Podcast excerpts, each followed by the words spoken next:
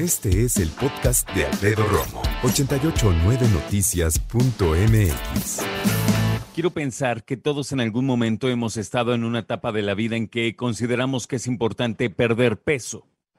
O sea, de repente volteas, dices, oye, estoy, estoy ganando mucho peso, no está bien, es momento de bajarlo y hay que hacer algo al respecto.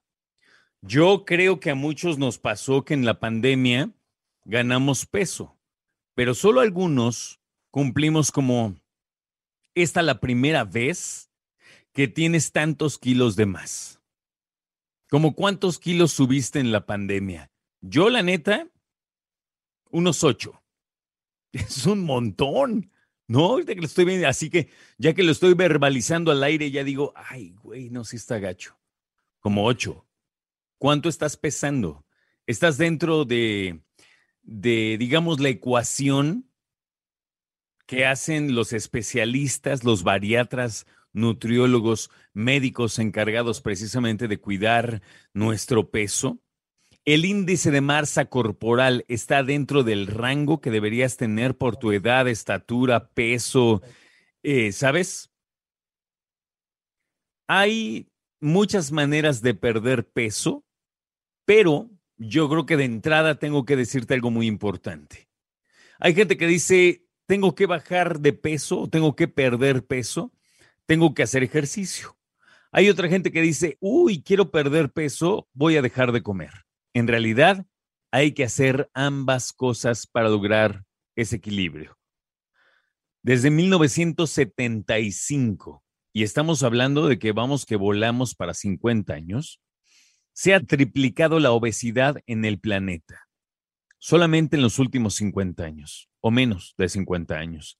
Esto de acuerdo con datos de la Organización Mundial de la Salud, en 2016 dicen más de 1.900 millones de adultos y adultas tenían sobrepeso, de los cuales 650 millones eran obesos, poquito menos de la mitad. El sobrepeso y la obesidad se definen como la acumulación anormal o excesiva de grasa que puede ser perjudicial para la salud. Para deshacerse de esos kilitos de más, no hay recetas mágicas.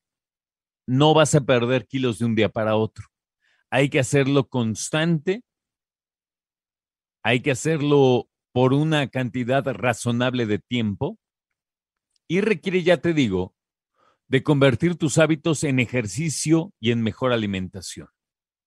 Hay un informe que salió de la Escuela de Medicina de la Universidad de Harvard en Estados Unidos, en Boston, Massachusetts. Enlista algunos hábitos sencillos que puedes usar para implementar en tu vida diaria y con ejercicio y con mejor alimentación, lograr bajar de peso. ¿Como cuáles? La Universidad de Harvard dice, establece una meta pequeña y realista que te va a ayudar a no desistir y alcanzar tu objetivo. ¿Qué sugieran? Bueno, establecer la meta de perder 5 al 10% del peso, concediendo suficiente tiempo y flexibilidad.